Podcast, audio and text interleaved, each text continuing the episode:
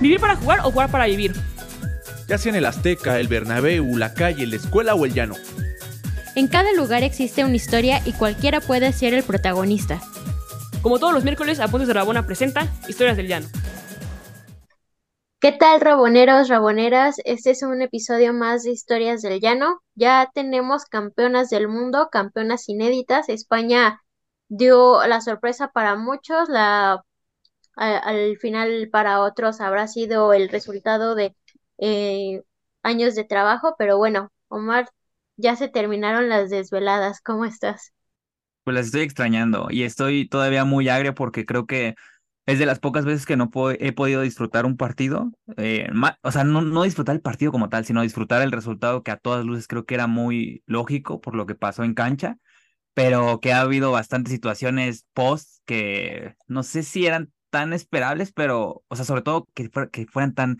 eh, exponenciales o sea, para hacia la luz, creo que es, no sé, ese tipo de cosas no, no sé si las esperaba, entonces eso es lo que me deja más como en, este tono de, ya no haber disfrutado tanto justamente la victoria que es de ellas, que justamente es el mejor equipo prácticamente que hubo en el torneo y demás. Claro, y para hablar justamente de este tema, que en realidad han sido varios fenómenos que se polemizaron, empezaron a causar revuelo en redes sociales, en los medios de comunicación. Eh, nos acompaña justamente Alexia de la Cruz, eh, periodista y que nos acompaña desde justamente una de las ciudades campeonas del mundo, que es Barcelona. Nos está acompañando por allá con ocho horas de diferencia horaria, entonces por allá es la una de la mañana. ¿Cómo estás, Alexia? Hola, muy bien, un gusto estar con ustedes y platicar un poco de lo que dice Omar, ¿no? Una Copa del Mundo que empezó como con todos los ánimos arriba y al final creo que se fue un poco diluyendo por lo que pensábamos que podía pasar extra cancha, porque lo que vimos en la cancha fue una cosa, pero creo que sí permeó más el sentimiento de fuera, pero muy contenta de estar aquí con ustedes y muchas gracias por la invitación. Muchas gracias, Alexia. Pues empezamos primero por conocerte. Algunos ya te leerán en Twitter, algunos ya te conocerán por justamente tu labor en Versus, en la CONCACAF. Eh, ¿Cómo llegas a Barcelona o bueno, a Europa por no sé cuán, eh, qué número de ocasión que has estado por allá? Sí, ya, ya he estado por acá bastantes veces. Eh, honestamente fue por una, fue por un máster, porque yo por carrera soy mercadóloga, estudié marketing los últimos semestres y es verdad que empecé con especialización en deporte y eh, para intentarme más en el tema del periodismo y pues ser más informada y todo, decidí hacer una maestría en periodismo deportivo, eh, también con un poco con perspectiva de género, porque al final, em, pues bueno, eso es lo que, lo que me interesa y pues bueno, es por eso que estoy aquí y poco a poco he podido tener oportunidades como dices, ¿no? En diferentes ONGs, en diferentes eh, federaciones, asociaciones, también en diferentes medios aquí Em, en España algunas colaboraciones he tenido y por eso, por eso ando acá muy contenta. Eh, es una gran ciudad y todo, pero este, pues nada, también hay que hablar de los temas que corresponden como cómo se siente esa ciudad al hecho de, de saberse campeona y no al mismo tiempo no se siente campeona igual. Justamente, ¿cómo fue vivir el Mundial uno como dentro de, de, Barcelona, cómo fue vivir los partidos y esto, y también fue cómo fue la cobertura dentro de Panenka o, o del medio en los que también estés ahí colaborando. Sí, no, principalmente es en la revista Panenka. Eh, se lanzó un, el primer monográfico a nuestro, a nuestro conocimiento dedicado enteramente al fútbol femenil, femenino, como dicen acá. Eh, de, de, portada contra portada, absolutamente todo fue de, de fútbol femenil. Y, bueno, fueron horas de investigación, fueron horas de, de ver historias más allá de lo que, lo que se pensaba. Y vivirlo acá fue, no te voy a mentir, fue raro, porque al final yo vivo en Barcelona, que hay una presencia muy fuerte del Fútbol Club Barcelona, sobre todo del femenil, en el caso de donde yo me desarrollo.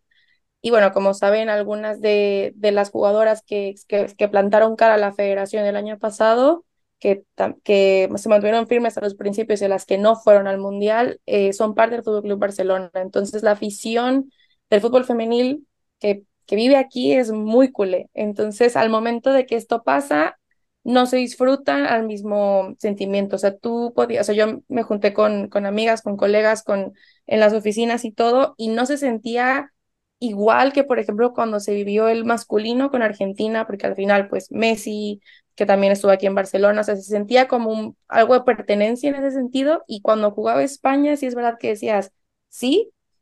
pero tú tenías muy claro y presente que había tres, en este caso del, del, del club de la ciudad, que no estaban ahí, más aparte las que, las que, las que, las que juegan en otros equipos, ¿no? Entonces fue raro.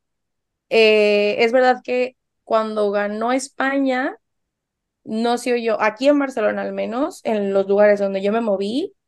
parecía que era un día normal. O sea, no había banderas afuera, no había gente emocionada. Sí veías algunas personas con las camisas, pero sobre todo del Barcelona. O sea, tú veías camisas de Patri, Mapi, Pina, Alexia, algunas de Jenny, algunas de Marta Torrejón. No veías esa celebración que, por ejemplo, se dio cuando ganó Argentina. Entonces sí fue como un choque de qué está pasando, porque la gente quiere estar feliz, pero por toda una historia de sucesos y hechos que se siguen dando hasta el de este momento que estamos hablando, la gente no lo podía sentir, al menos en Barcelona, porque sé que en otras ciudades se sintió diferente, pero aquí es verdad que fue raro y diferente a, a, los lugares en los que yo frecuento, ¿no? Es que también hay que recordar que obviamente esta selección llega con un contexto quizás, no sé si muy diferente, porque al final las demás selecciones hicieron mucho énfasis en la, de, en la precarización con la que llegaron, en el tema de los premios que justamente no se sabía como tal, y creo que no sé si queda muy claro todavía qué va a pasar con ellos, o sea, si es puro de las federaciones o si la FIFA lo que prometió lo va, lo va a terminar dando. Y bastantes más cosas que obviamente creo que hacen también pues sobresalir las historias de las otras elecciones, Colombia, Nigeria, eh, o sea, las debutantes, Marruecos, y hay, hay muchas cosas como para destacar en ese sentido. Creo que la que más llegaba con eso a su, pues no a su favor era España, justamente, entonces era como la gran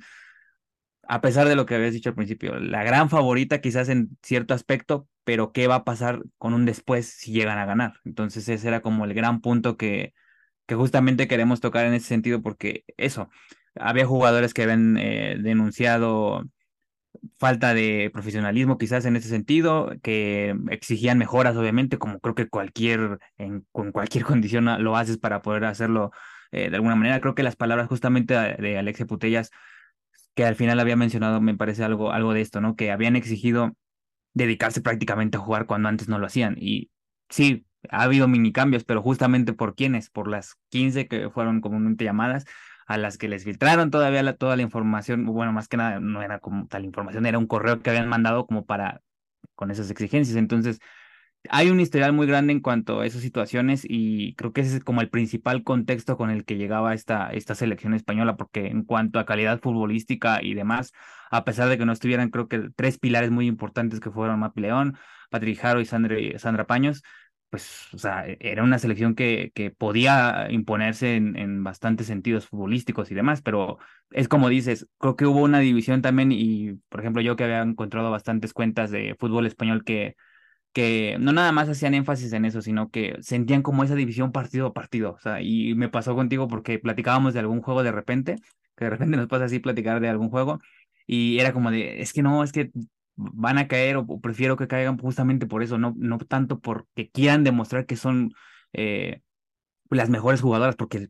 lo demostraron, al final es eso, lo demostraron, pero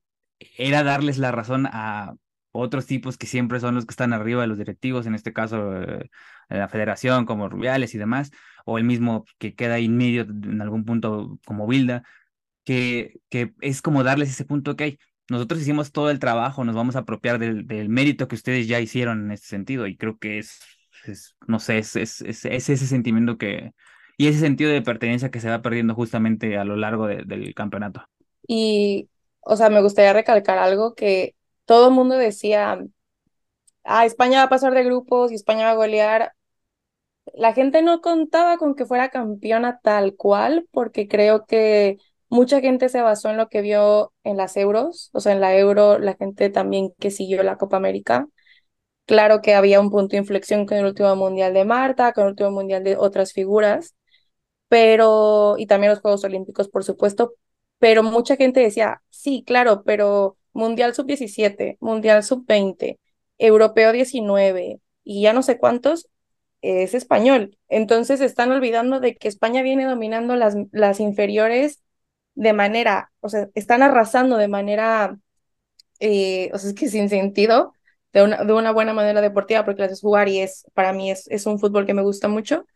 Eh, entonces decían, sí, claro, o sea, nos estamos desviando, creo que es lo que está pasando ahorita cuando ya que son campeonas, estamos desviando la atención de que tienen la, la alberca o ese fondo armario internacional más grande del mundo, el talento joven más importante del mundo al día de hoy por todos los títulos que han ganado en, en las subcategorías. Y no están, no sé, la gente no se está preguntando el por qué no pueden ser campeonas. O sea, creo que estábamos todos tan concentrados en ojalá no lleguen a ganar, no por ellas, sino por todo lo que acabas de explicar, no por el contexto, porque les estás dando razón a personas que han tenido discursos machistas, patriarcales, eh, condescendientes, etcétera, que a la gente se olvidó que ya no voy a hablar de Alexia Putellas porque sabemos que viene una lesión y, y eso es indiferente, ¿no? O sea, es, es, es fuerte y es, o sea, se tiene que reconocer, Alexia no jugó en su,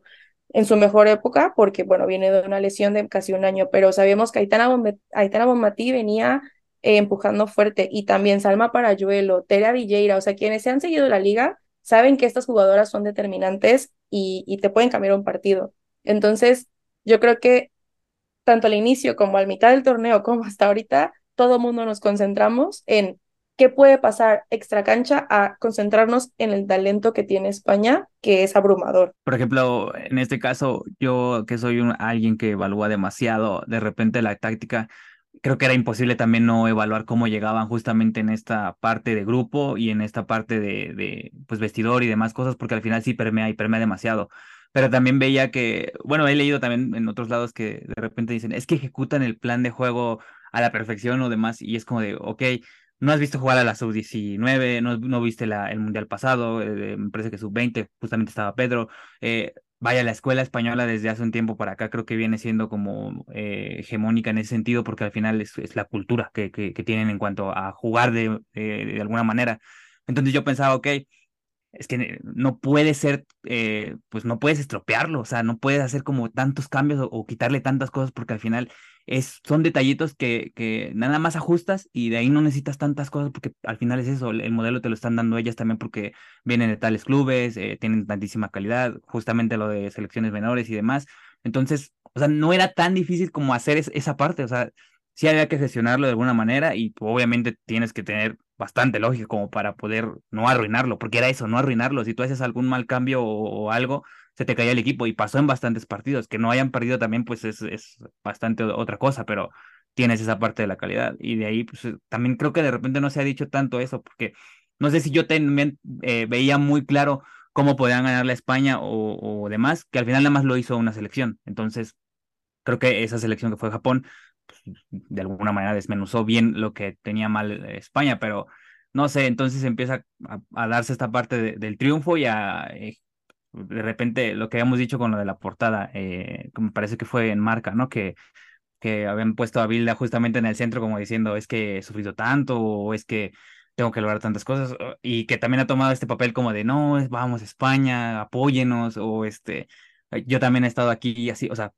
ok, pero que tanto también se ha estado viendo en el vestidor y como ha habido también esta parte de silencios entre, entre las capitanas, porque no capitanas como tal con brazalete, las capitanas que diría que están detrás, porque también ha sido como la parte en donde creo que el grupo se terminó por cerrar y de ahí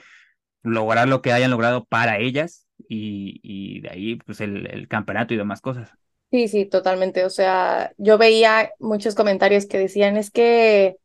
no es posible que ellas hayan ganado solas. Y es como, a ver, obviamente no, porque alguien tiene que poner el 11,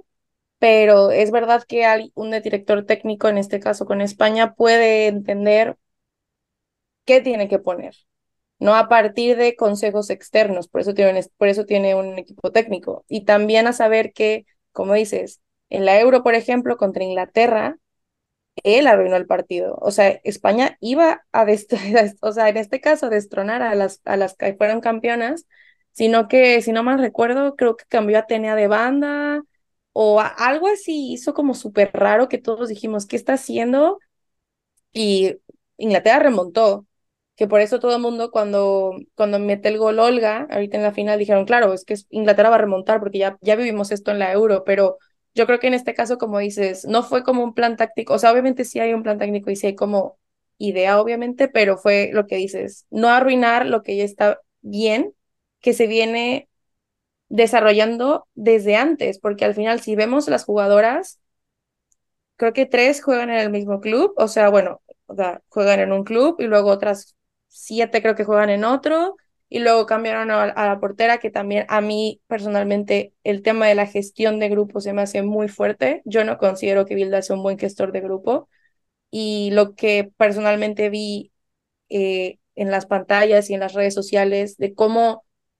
pudo haber afectado a, en este caso a Misa, o en este caso a Tenea, o en este caso a Esther, digo, es que no puedes hacer eso, o sea, tienes que tener un grupo unido. Yo creo que ahí es donde entran las capitanas y brazalete que mencionas, que ellas dijeron, hay que unirnos como grupo porque si nosotros estamos unidas se puede lograr, y se vio. O sea, se vio en los afectos de todas, se vio que no hubo colores en este caso de clubes, se vio que todas se arroparon y dijeron, vamos hasta el final por nosotras. Y yo creo que también fue por la idea de, si llegamos a la final y ganamos, la plataforma que podemos tener puede hacer cambios.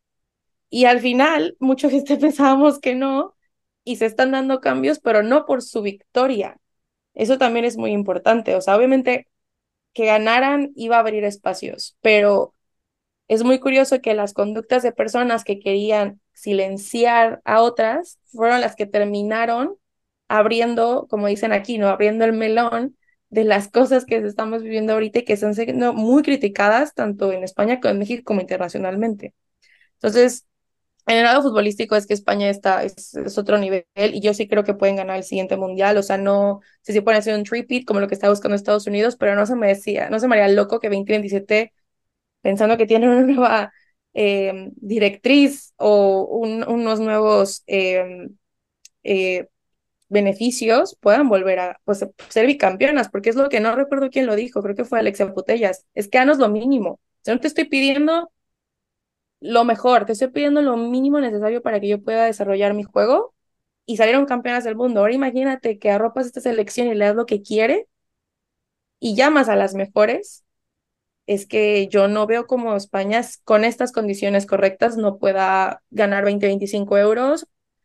Eh, si no estoy mal, nunca han clasificado Juegos Olímpicos o al menos no han llegado a unas instancias como muy fuertes. Entonces París 2024 está a la vuelta de la esquina. ¿Quién sabe qué pueda pasar? Entonces, a partir de ahí, los medios de España, sobre todo, empezaron a eh, calificar a las jugadoras de capechosas, de berrinchudas, de, o sea, muchos adjetivos que realmente en una potencia que era como España, o sea, a nivel de clubes, con España en dos finales de la Champions League, me parece que ya eran las tres,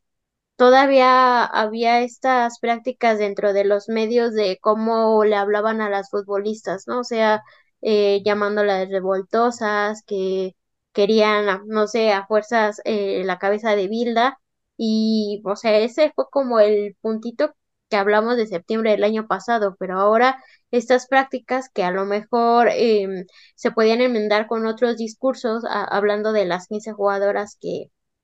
que habían enviado la carta, eh, pues ahora e, esta imagen de los medios, pues al final sigue siendo muy semejante al tratar de minimizar o, o tratar de de no hacer gran revuelo con lo que fue la celebración del presidente con, con Jenny Hermoso, ¿no? O sea, es una práctica en los medios que, pese a ser ya campeones del mundo, campeonas del mundo, pues sigue como quedando de ver ese campo, ¿no? Tan importante también en la formación de narrativas. Sí, eh, o sea, lo que dices, ¿no? Al final Creo que también hubo mucha confusión en cómo se dieron los hechos. No muchas personas se dieron a la tarea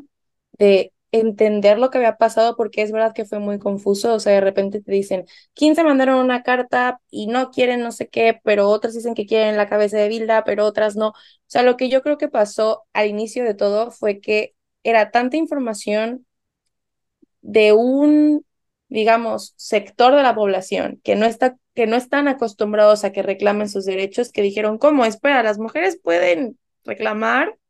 cuando ya lo habían hecho con Quereda, o sea, esto, lo, lo que hablábamos, o sea, esto no es nuevo. O sea, España en, en las selecciones femeniles ha vivido un abuso psicológico y otros tipos de abusos desde hace más de 27 años, cuando Ignacio Quereda era entrenador, que hay un documental que hay declaraciones de personajes como Vero Boquete, como Virginia Torresilla, que te dicen, esto fue lo que vivimos. Entonces, obviamente, al ver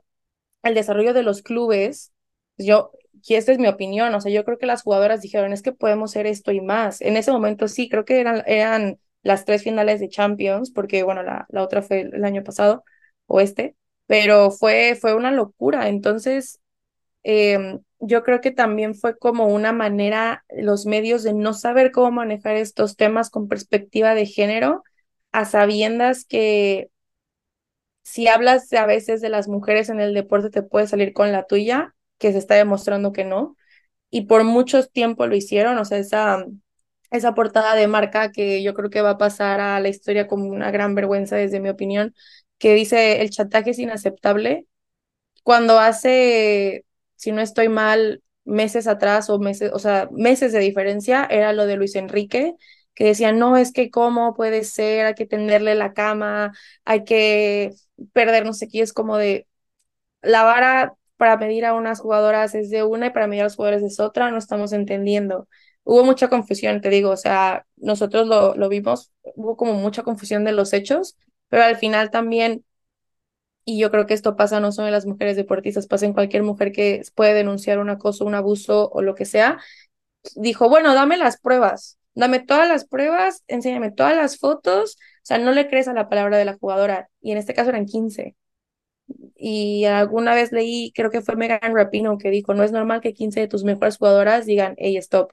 Entonces, ahí es donde empieza a tambalearse las cosas y a lo largo de todo el año vimos cómo la prensa, en y no solo española, la prensa en todos lados, la verdad, pero especialmente aquí, bueno, lo que yo vivía aquí estando acá, eh, manejaba la, la situación cada vez que un equipo ganaba, que otro equipo llegaba a finales, que otro equipo llegaba a otra final por primera vez. Eh,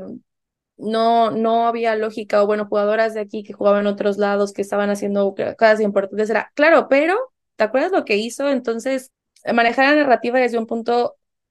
que victimiza de manera negativa a las jugadoras y no pone en tela de juicio de, oye, capaz 15 personas que comparten vestuario, que comparten meses de estar eh, concentradas tienen algún punto, porque como una mujer va a denunciar a un hombre en poder. ¿Me explico? Entonces, eh, yo creo que por ahí empieza el, el, para mí el manejo de ciertos medios aquí y en todo el mundo fue muy lamentable y estamos viendo a partir del domingo que 15 jugadoras no eran ni caprichosas, ni niñatas, ni todos los adjetivos que les dijeron, que 15 jugadoras tenían razón. Y, y, bueno, estamos viendo los resultados de, de, esta, de lo que pasó. Retomando un poco lo que ha sido eh, justamente, creo que al final el tema central, o más que nada el tema que no sé quién dijo en una transmisión, porque la verdad no, yo no vi partidos en transmisiones de aquí ni nada, que habíamos que dejar de lado todo lo que había pasado y quedarnos con lo bueno. Pues creo que para nada tiene que ver eso. O sea, creo que justamente si estamos haciendo énfasis de cosas que están pasando previo o más bien post, bueno, pero sí primero previo a ganar eh, o a llegar a una final, a llegar a un competir en un torneo así y posteriormente a la resolución de esto, de un título, del primer título de, de, España y de al final la segunda selección que se corona tanto en ambas ramas, como lo había sido primero Alemania, ese era el tema central, o sea, ese era el punto de lo que estaba pasando y al final creo que las acciones pues hablan por sí sola precisamente de lo que habían exigido estas 15, estas 15 jugadoras, de lo que se había exigido también desde antes, con lo que habíamos dicho con el antiguo presidente o directivo que estaba en la federación y demás, con lo que hizo Luis Rubiales, que es el presidente actual de la federación y vicepresidente de la UEFA. Entonces, ¿qué ha pasado con esto? Pues bueno, el señor, el sujeto, no sé cómo decirle sinceramente, porque también no quisiera decir que me hiero de coraje, pero es que es increíble lo que realizó. Eh, en su efusividad, comillas, que él ha manifestado que es efusividad o es emoción y todavía dijo que era este que había otras personas que señalaban mucho esas idioteces, porque según él es idioteces, y un video de uno, no sé cuánto duró, un minuto cuarenta y dos, eh, eh, como desterrándose al mismo diciendo es que yo no tengo culpa porque yo estaba emocionado y demás. Cuando Jenny Hermoso sale a los 10 minutos y dice yo no sé por qué me ha dado un beso y obviamente no me ha gustado, quizás también Jenny no entiende también en ese punto y quiere dejar de centralizarse en ese sentido pues el señor en, en, la celebración y que ya se me hacía, se me había estado haciendo muy raro porque cuando vi que le estaban entregando las medallas y demás, él abrazaba a todas y me imagino que les habrá dicho el amor que les tenía, que, que si las quería, después de tanto tiempo. Resulta que cuando llega Jenny Hermoso le da un beso y fue como, ¿qué? O sea, lo primero que pensé fue por la hora, dije, no sé si acabo de ver lo que acabo de ver, pero se me hace increíble que acabo de ver esto mundialmente. Y, y luego de ahí la jiribilla de saltos que ha tratado de dar para pues quitarse como ese, ese tema eh, que ha pedido a Jenny que saliera, o hasta lo que sabemos que le ha pedido a Jenny para que saliera con él en un video de disculpas. Eh, que también, y esto no sé si, si esté como tal confirmado, pero sí hay unas declaraciones, según, donde la federación las dijo o se las transcribió además, en donde Jenny como que hacía de menos el asunto, pero al final creo que no las ha dicho tampoco Jenny. Entonces,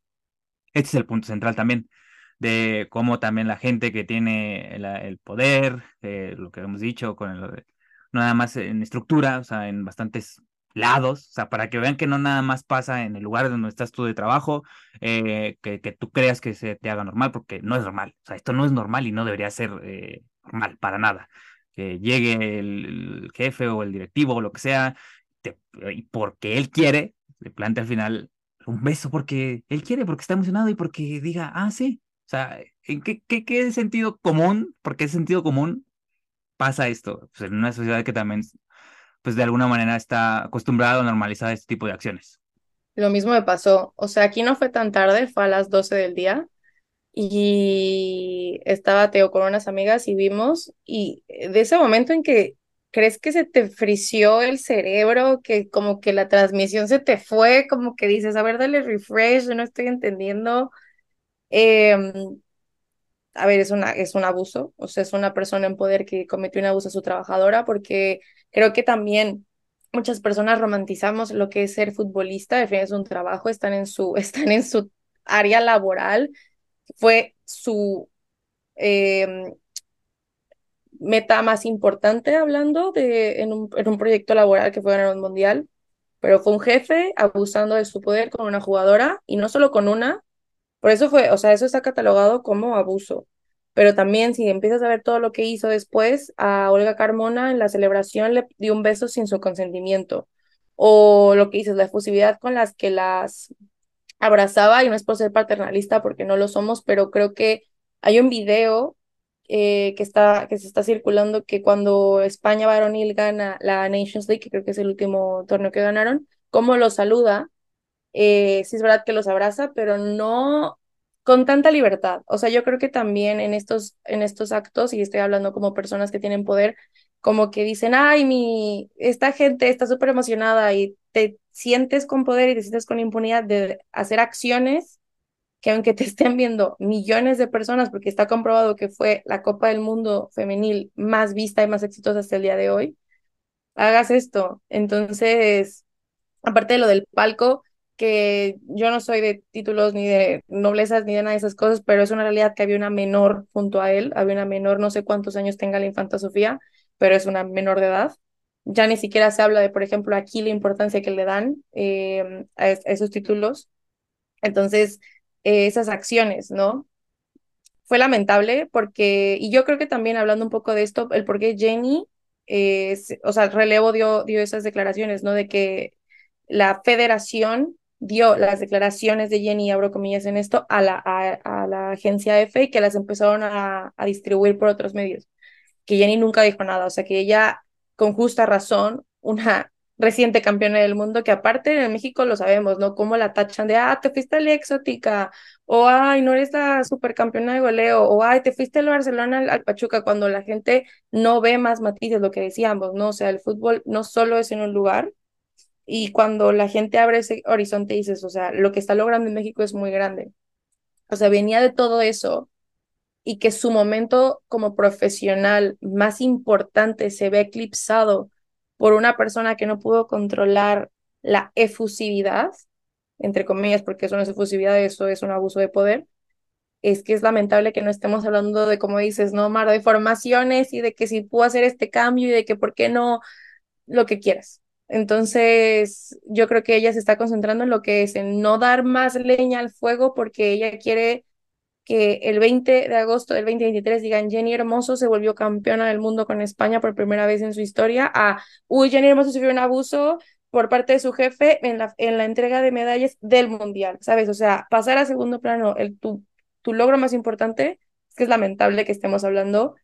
de esto en vez de hablar de cómo una persona que ha ganado absolutamente todo a nivel de clubes y ahora a nivel de selección, bueno, le falta el euro, pero es que yo te digo, se la pueden ganar a 20-25 fácil. ¿Por qué estamos hablando de eso y no estamos hablando de lo influyente que fue en el campo, de cómo su estilo de juego cambió, de cómo se siguen teniendo perfectamente en ese medio campo con las diferentes, eh, las diferentes eh, eh, jugadoras iniciales? Entonces es súper lamentable que por culpa de un presidente de una federación, que es la imagen de un país, y que apenas se está dando cuenta de, como dicen aquí, ¿no? El bochorno que está dando, estén tomando acciones. No por la agresión a la jugadora, sino por la imagen que está dando internacionalmente. Es que aquí son dos cosas totalmente diferentes. Ambas son importantes, pero no es tanto como el, ah, lo que le hicieron a ella, más aparte la falta de respeto al, a los aficionados, más aparte que se tomó, creo que fueron dos minutos de decirnos que somos ta, ta, ta, ta, ta, ta, los que nos importó esto. No, es porque la imagen que estamos dando fuera. Entonces, o sea, de donde lo ves está mal, de donde lo ves está mal y es súper triste que no podamos hablar de este hito futbolístico deportivo, tanto del país que lo ganó, que en este caso es España, como la Copa del Mundo en Australia Nueva Zelanda, que demostró que rompió récords, que batió lo que quieras, que, o sea, vi un tweet que decía algo así como Mary Earps dicen a los, dicen que a los que hagan la oportunidad más chiquita que se callen cuando hizo un paradón, o sea, ¿por qué no estamos hablando de estas cosas? En vez de estar hablando de lo que hizo una persona con poder y abusando de él.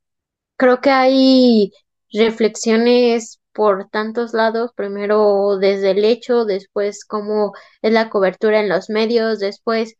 a veces es hasta ilógico tener que explicar por qué esto es catalogado un abuso, porque eh, por ahí sacaban que también es una eh, parte de, de, esta cultura de violación al creer que eh, los hombres con poder pueden tener bueno, pueden ejercerlo sobre el cuerpo de otras mujeres cuando realmente, este, pues era una celebración importante para ellas, ¿no? O sea, era un momento único y ahora poco se habla de que Jenny también jugando en una liga que tiene menos de 10 años es referente y de repente llega al mundial, anota goles y ya es campeona, ¿no? O sea, estas partes también invisibiliza, pero no solo desde el desde el último día de la Copa, ¿no? Sino que también la, los medios y la federación también han hecho, como que han aportado para que ellas pasen a, a segundo grado, ¿no? O sea, un día antes de la Copa, eh, compartiendo videos de los campeones del mundo en Sudáfrica 2010, eh, em, como esta parte de así se juegan y así se ganan los mundiales, ¿no? Como si ellas no se hubieran dedicado toda su vida a jugar fútbol, como si en el día más importante para ellas, en el partido de su vida, pues ellas no supieran jugar fútbol o ellas no supieran estar en, no, no estuvieran en el foco de la conversación, ¿no? Porque también esa era otra, ¿no? O sea, era la final, se iba a jugar e incluso después de la final, ya con título en mano, siguen sin ser las protagonistas y la gente pues lo sigue viendo así, ¿no? O sea, ahorita se sigue comentando todo esto, pero pues, ¿qué reflexiones, por un lado, puedes dar sobre esta cobertura de, no sé, a lo mejor desde hace un año en septiembre, que fue cuando salieron las 15, ahora antes de, del Mundial, eh, la última semana de cómo este abrazo por parte de los hombres para decirle a las mujeres cómo deben de jugar fútbol y que están con ellas, campeonas, con ellas, chicas, o sea, hasta el lenguaje que utilizan cuando algunas ya tienen dos champions, ¿no? O sea, a lo mejor más de lo que ellos pudieron ganar dentro de sus facetas deportivas y también eh, qué sabor de boca te deja esta cobertura de, de España en el que comentabas eh, afuera del micrófono de aquí en México todavía no tenemos esta práctica tan arraigada de los medios grandes con perspectiva de género, ¿no? Sobre todo en el deporte femenil, pero se supone que en España, que tiene, ah, el Barcelona, por ejemplo, tiene más de 20 años trabajando en sus en su fútbol, eh, en darle las mejores instalaciones, eh, juego, eh, condiciones y todo. también dentro de la materia de periodismo deportivo, ¿qué tanto ha dejado, ha quedado de ver su periodismo? Como reflexión, o sea, lo que dices tal cual, vivimos todavía en una cultura totalmente patriarcal, donde las mujeres tenemos que hacer lo extraordinario para que se nos escuche, porque, porque hace un año no le daban tanta, entre comillas, importancia a lo que dicen 15 jugadoras, 15 mujeres, pero ahora con trofeo en mano, cuando ellas son las mejores del mundo, ahora sí podemos entender un poco. O sea, ¿por qué tenemos que llegar a las instancias de literalmente levantar la Copa del Mundo para que digan, bueno, capaz no estaban tan exageradas? No, o sea, por lo que dices, el lenguaje es lo mismo, o sea, el lenguaje de eh, chicas, adelante o salgan a disfrutar. O sea, yo creo que nadie le dijo eso a el equipo del 2010 cuando se enfrentaron a, a Holanda en esa final, ¿no? En la, en la primera Copa, en la primera Copa Mundial de España. La reflexión es esa, o sea, que al final tenemos mucho trabajo por hacer. Yo creo que los medios de comunicación tenemos y tienen una gran responsabilidad en no solamente mostrar lo bonito, claro, o sea, fue increíble ver estadios llenos en Australia, todas las coberturas que, hicieron los, los que, o las y los que fueron a, a, los estadios a mandarlo, pero no nos olvidemos de que yo creo que eran tres federaciones que no estaban peleándose con, o sea, que el equipo no estaba peleando activamente con la federación, eran tres equipos, dos. Entonces, ese es, o sea, la reflexión que me queda es, vamos por buen camino, pero falta mucho por hacer de todas las trincheras, de todos los lados del mundo, desde las que no pueden jugar con hijab porque un país no lo permite, hasta otras que no pueden llevar a sus familiares, hasta otras que no pueden decir si es su, su orientación sexual o otras que ni siquiera les dan patrocinios. O sea, no solamente es lo bonito de la Copa del Mundo es esto, sino que también da esos espacios de reivindicación y seguimos luchando. Y a mí la cobertura acá, creo que lo podemos dividir en dos partes. La cobertura, eh, o sea, los medios más populares y más grandes, y también depende de dónde sean, porque sí me he dado cuenta que depende de dónde sea la base, por así decirlo, los, los lenguajes van cambiando y la, y la prensa independiente, ¿no? Y la prensa y los, y los periodistas y las periodistas que, que fueron ellos con sus propios recursos a Australia y Nueva Zelanda, que, que, que dieron toda la cobertura desde aquí, desde allá, que ven más allá de la cancha. O sea, al final yo entiendo, es un negocio, el fútbol es un negocio, el medio de comunicación es un negocio, claro, pero tu público también aprecia que le des un contenido de calidad. Entonces, a mí personalmente, los medios grandes me decepcionaron, o sea, desde el día que en vez de una final inédita, porque no hay por qué comparar, ¿no? O sea, tu selección era la primera final que estaba jugando en una Copa del Mundo después de que era su tercera participación, llegar a una final, le das el espacio a alguien que tiene la duda de todo un país, porque eran muchas las personas que dudaban de él ya ni siquiera como, ah, por lo que dijo a las 15, sino ya tácticamente decía, es que no tiene sentido lo que hace, es que por qué hace esto, es que por qué hace el otro, ¿no? Y, mm, y bueno, el blancamiento que, que ha existido por parte de ciertos medios, la verdad es a la federación, a Rubiales, a Bilda, ha sido bastante decepcionante de ver. Lo comentábamos fuera de cámaras, ¿no? O ahorita una radio muy importante acaba de darle un espacio a Ignacio Quereda, que como, ¿por qué estás llamando a una persona que es acusada de abusos y de decir, ah, es que estás no sé qué o que, o sea, sabes, o sea, es que ni siquiera lo quiero decir porque de verdad es como bastante insultante a las jugadoras que, que lograron salir de eso. Pues para mí es eso, pero también quiero decir que yo creo que como en México y como, como en todos los países pasa que la nueva generación de periodistas y la nueva generación de personas que tenemos perspectiva de género, que estudiamos cosas, que vemos también cómo se hace en diferentes lugares, lo estamos tomando más serio sin quitar la importancia al hito futbolístico. O sea, creo que también puede convivir el hecho de decir, hicieron esto, son las campeonas del mundo por esto, esto y esto, pero no se olviden que también está esto, ¿no? O sea, combinar las dos, claramente uno tiene un poco más importancia porque al final es un abuso, pero sin olvidarnos que son campeonas. Yo creo que esas dos partes, pero a mí en España, al o sea, personalmente, y no solo en España, en algunos medios de Europa también vi que como que lo tomaban a juego, ¿no? Y lo que dices, ¿no? De la cultura de la violación, o sea, yo, yo lo hablaba hace unas horas, en plan, me preocupa mucho que a las personas les tengamos que explicar por qué esto está mal y también me preocupa mucho a las personas, en este caso la mayoría, y eso en realidad la mayoría son hombres, que también hay mujeres que lo estaban diciendo, pero la mayoría eran hombres, que decían, vaya, pues es un pico, o sea, ¿de qué te quejas? Y es como, como que solo es un pico. Y luego otras personas que decían, bueno, pero es que imagínate que es tu hija, o sea, seguimos en la narrativa de que la mujer tiene que ser cosificada, de que la mujer tiene que ser algo de alguien para que se le respete en vez de solamente ser una mujer existiendo en su lugar de trabajo. Eh, no sé, me preocupa, pero sí, no sé si soy muy idealista o, o no sé, pero tengo la esperanza de que tanto el éxito de la Copa del Mundo como que se está destapando muchas cosas minuto a que pasa, yo creo que cuando colguemos vamos a ver que se dio otra cosa nueva en este caso. Eh, pueda llegar a las instancias que son, que es que Rubiales tiene que no dimitir que lo quiten, tanto él como todas las personas que acolchonaron, no sé cuál es la palabra, o sea, de que ayudaron a que esto, a esta cultura de abusos y esta cultura también de manipulación psicológica se diera y esperar a que España, y no solo España, Nigeria, Jamaica, eh, Colombia, este, o sea, toda todas esas países, esos países tengan una federación que le haga, o sea, que, el, que sea digna de las futbolistas que tienen. Entonces yo espero que, que esto pase, pero, o sea, es como un sabor agridulce, lo que decía Omar, ¿no? O sea, estoy feliz, pero cuando acabó el mundial dije, no sé cómo me siento, o sea, estoy preocupada y justamente por algo, ¿no? Los que vivimos esto está como, uff, a ver cómo va, pero bueno.